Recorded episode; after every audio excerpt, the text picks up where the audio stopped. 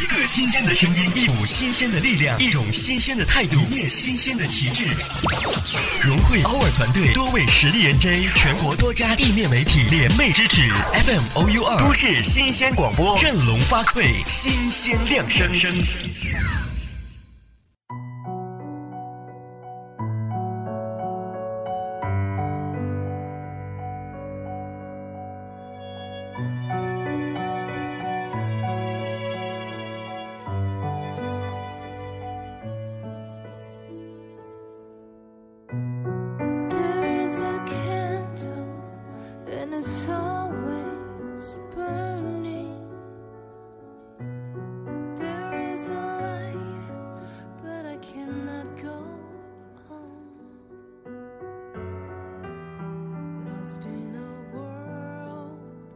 这样的一个夜晚，关上灯，舒服的躺在床上，调整一个适合入眠的姿势，戴上耳机，音乐和声音轻轻柔柔而来。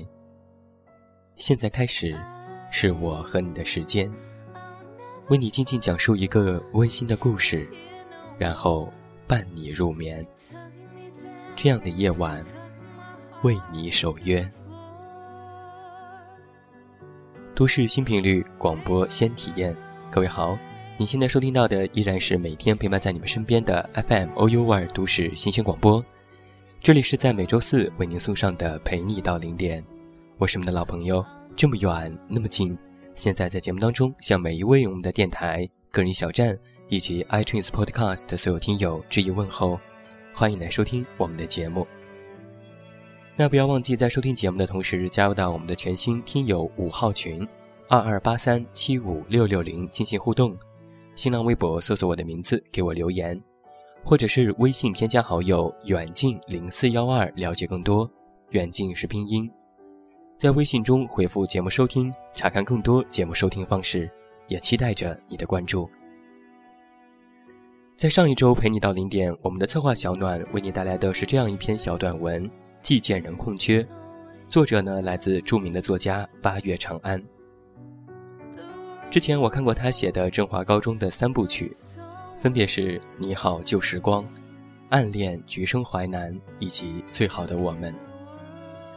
初看八月长安的作品会有惊艳之感，你可以轻而易举地从小说中看到年少的自己。他将我们从华美的梦境中摇醒，告诉你一切这都不是真的。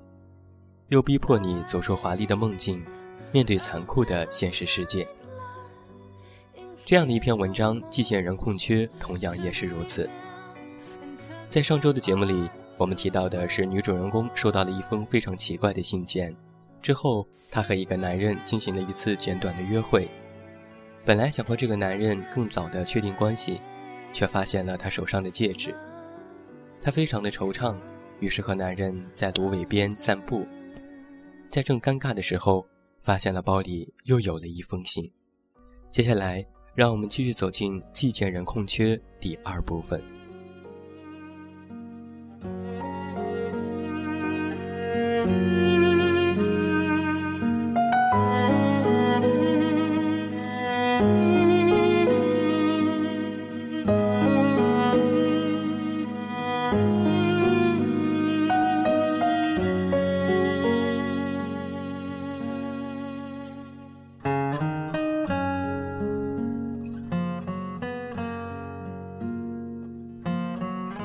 他扭头一看，单肩包最外侧的夹层里有个白信封，露出大半个角。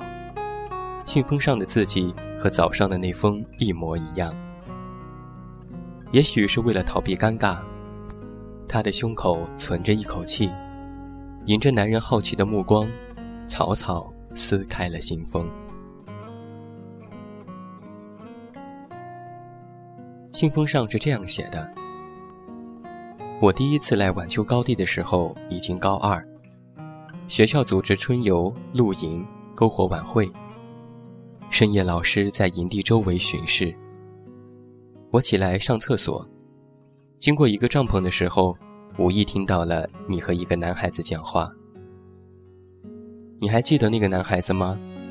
你们班成绩和你不相上下的优秀男生，笑起来有虎牙，你们故作成熟的谈论人生。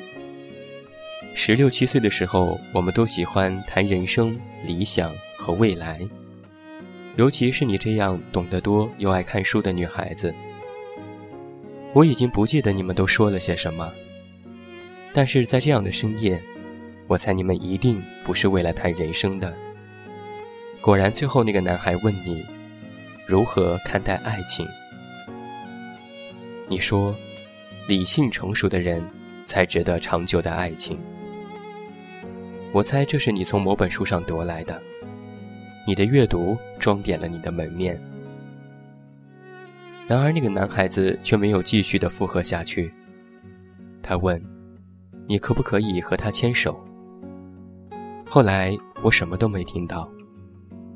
后来你说，这是你第一次和男孩子牵手。后来你说，真想知道自己十年后是什么样子。我想，那么你应该把他记得很清楚吧。所以现在，你想起他来了吗？你看到自己十年后的样子了吗？信到这里就结束了，仍然是薄薄一张纸。他惊讶又恐惧。还有一丝丝好奇和兴奋，乱成了一团。这么多年，心已经钝得不再那样冷暖自知。他回到久违的家乡，却没有久违的感慨。信纸上描述的高中野炊鲜活清晰，却远得像上辈子。他闭上眼睛，好像只是记得那天晚上冷冷的风。被吹得满身起鸡皮疙瘩，微微颤抖的自己心里也一直很担忧，怕被老师发现，却强撑着答应那个很有好感的帅男孩和他谈哲学。牵手的细节自己一概不记得，最后约定了要一起考复旦，要一起走下去，要一起体味人生。第二天早上就感冒发烧，一点也不浪漫，也不理性。一场病之后，萌芽的感情也被感冒药一并制服。他突然就不喜欢那个男孩子了。事到如今，他甚至都有些回忆不起这个第一次牵手的男孩子长什么样子。他真的笑起来有虎牙吗？多讽刺啊！这好歹也算是他的初恋了吧？而眼前的这片荒原，和十年前。又有什么不同吗？你还好吗？他睁开眼，男人正关切地看着他。哦，抱歉，奇怪的信，不知道谁塞进来的。情书。女人对这个不太好笑的玩笑报以礼貌的撇嘴角。忽然，一大群中学生笑闹着走近，一个冒冒失失的小子。在大家的起哄声中走向前来，递上一个白信封。刚刚有个小孩指着你说要帮忙递过来的。他诧异地接下又一个白信封，第一个反应就是惶恐地朝四周看了一圈。难道写信人就在附近了吗？刚想问问送信的人，学生们已经嘻嘻哈哈地走开了。男人担忧地抢过信封。谨慎地检查了一下，到底是怎么了？信封上好像没写东西。有的，他指着信封正面，这次写了寄件人地址，以前都没有。以前，那个地址他再熟悉不过，是他初中学校旁边的小吃一条街。他对男人说。抱歉，我得去处理点事情，今天晚上不能继续做地陪了。你先回酒店休息吧，明天一大早还要开会呢。男人抽走信封，他说：“我觉得你可能遇到什么变态了，太危险了，我和你一起去看看吧。”不知道是不是那几封信的作用，出租车车窗外这个有些土气落后的海边城市。突然就活了起来。他脑海中地图网络上渐渐浮现出了很多模糊的记忆，与眼前的路灯和霓虹重叠在一起，色彩斑斓。初中时候手头的零花钱渐渐多了起来，他虽然每天带饭，却依然会在中午和好朋友偷偷地溜出校门，到这条班主任深恶痛绝的混乱小吃街，买几串香喷喷的鱿鱼，或者是一碗酸酸辣辣的米粉，一边吃还老气横秋地感慨：学生的钱真好赚。以后如果考不上大学，他们也合伙来母校周边开小饭馆，学生八折，老师不要钱。所以，即使现在高跟鞋踩在人行道上，常常要躲避饭馆随意倾倒的垃圾污水，他也没有办法捂着鼻子指责一句“真没素质”。顺着信封上的门牌号，他在一家关门大吉的拉面馆的把手上。找到了第四封信，信上就一句话：“我只是很想知道，你后来到底有没有做他的压寨夫人。”他哑然，随即笑出了声。当年，两个不良少年团体在小吃街火拼，因为两个老大都喜欢他，两伙人打得鸡飞狗跳。他坐在不远处的这家面馆，事不关己地吃麻辣烫，老板娘眉开眼笑。这可真是往事如烟呐。信上又说：“其实你更喜欢青龙帮的小头头，对吧？因为他长得帅。你从小喜欢和长得好的男孩子交往，放学后像地下党街头一样的假装偶遇。”一起回家，你坐公交车，他骑着自行车追着车朝你笑。除了你，全车人都看他，他只看你。后来被老师知道了，有人告状说你早恋。你一扬头，特别骄傲地说：“他喜欢我，难道是我的错？我们什么时候谈恋爱了？我们怎么看都不是一类人，谁造的谣？”你说说，你那个时候才十三岁，就知道你们不是一类人，就知道你们两个没有未来。所以，即使你享受着被自行车追逐的快乐，依然可以骄傲地说，这跟你没关系。可是青龙帮的帮主说，你和他讲过，他是第一个跟你单独走在路上的男生。那么。你总是记不得这些以为自己对你有独特意义的男孩子吗？信到这里就结束了。他怅然地放下信，抬起头，仔仔细细地望着老旧熏黑、看不清自己的匾额。动物一样的十三岁，动物一样喜爱被追逐的感觉，情窦初开。那些学着偶像剧和古惑仔模板来耍帅的不良少年。那些心扉哗啦啦被风吹开的怀春的少女，青龙帮的帮主后来上了技校，很久前无意间听说也做了大厨，好像还在本市某海鲜楼的酒楼掌勺。那个瘦高个的少年，是不是早就成了秃头胖子呢？可惜他记不清帮主的名讳，好歹也是初恋呢。他被自己这个念头惊到了。身边的男人一直用看神经病的神情看他，一会儿叹气，一会儿傻笑。他意识到这一点，连忙放下信封。哦，别担心，估计是一个老朋友开玩笑捉弄人。你，你还是不用陪我了，我才没什么危险。天怪冷的。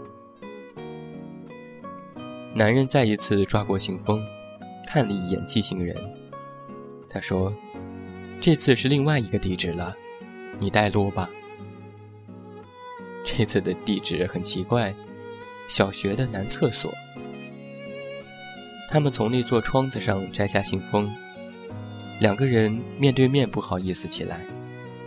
他不好意思的时候，总是喜欢皱着眉微笑。这个地方对我来说还真是特别呢，差点就忘记了。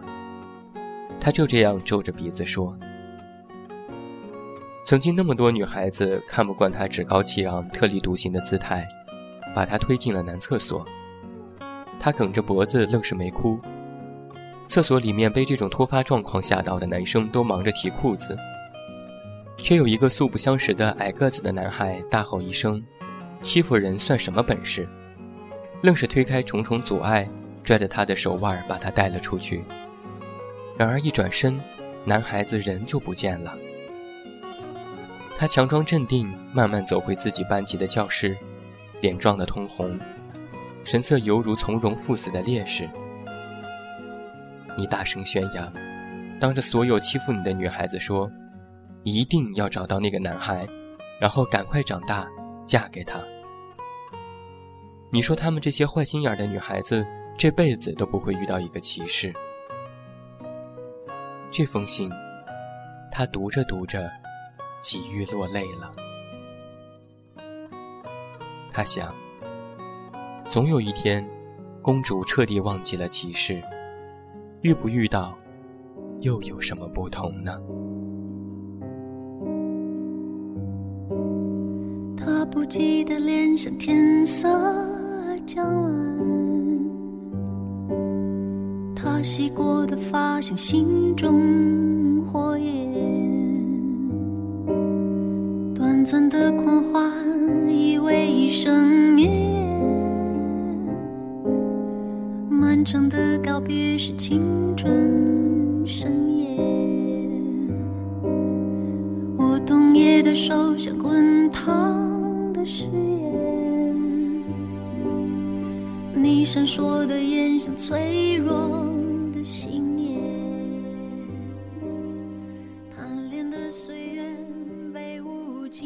这就是远近在今天晚上为你带来的这篇文章《寄见人空缺》的第二部分。在第二部分当中，故事算是展开了一个非常微妙的桥段，几封信件就轻易地打开了这个女主角已经关闭上的心门。总有一天，公主会彻底忘了骑士，遇不遇到又有什么不同呢？这句话如果细细想来，还真是有点悲哀。曾经的往事如果都忘记，就算是遇到了记忆中的那个人，擦肩而过的瞬间，和那些曾经无数次想过的重逢，又有什么不同呢？都是我们各自散落在了天涯吧。好了，今天晚上的陪你到零点到这儿就要和你说声再见了。远近要代表我们的策划小暖和后期思思，再次感谢每一位听友的聆听。别忘了，在下周同一节目时间，我们继续走进《寄件人空缺》第三部分。祝每一位晚安，有一个好梦。还是那句老话，我是这么远那么近，你知道该怎么找到我。